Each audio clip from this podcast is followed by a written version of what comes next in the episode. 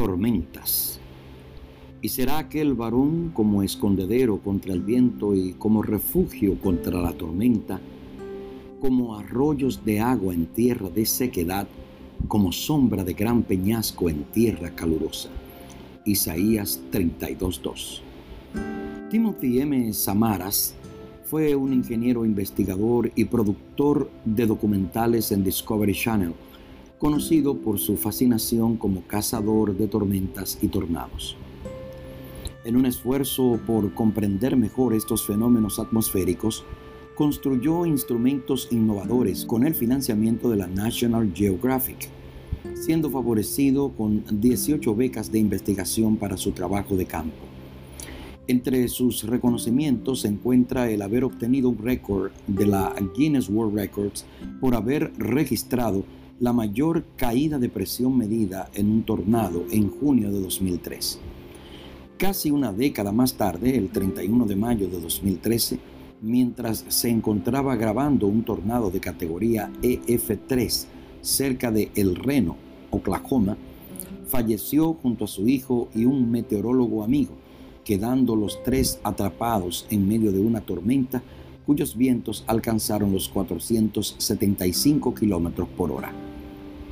En un esfuerzo por comprender mejor las tormentas de la vida, muchas personas cometen errores similares a los de estos cazadores de tornados.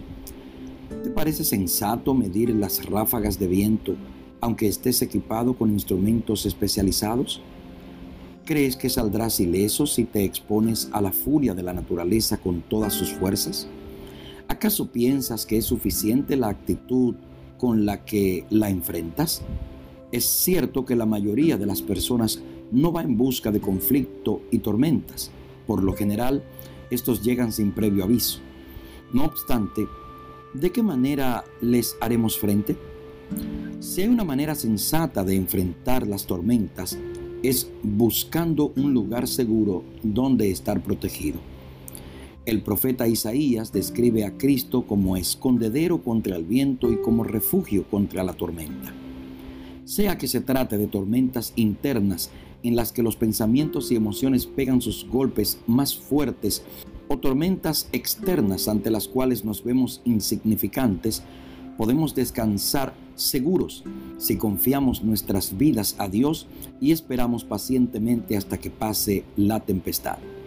Del mismo modo que es inútil ponerse a luchar contra el viento y ridículo hacer frente a las tormentas con las propias fuerzas, es inútil luchar solos en las pruebas o tratar de comprender cada detalle de ellas. La mente a menudo puede estar oscurecida por el dolor o bloqueada por la ansiedad. En este caso, es mejor no pensar y limitarse a descansar y a poner de manifiesto que se le ha encomendado el alma a Dios. Es nuestro privilegio, en medio de la debilidad y el sufrimiento, manifestar confianza en su amor. Medita en ello en el día de hoy.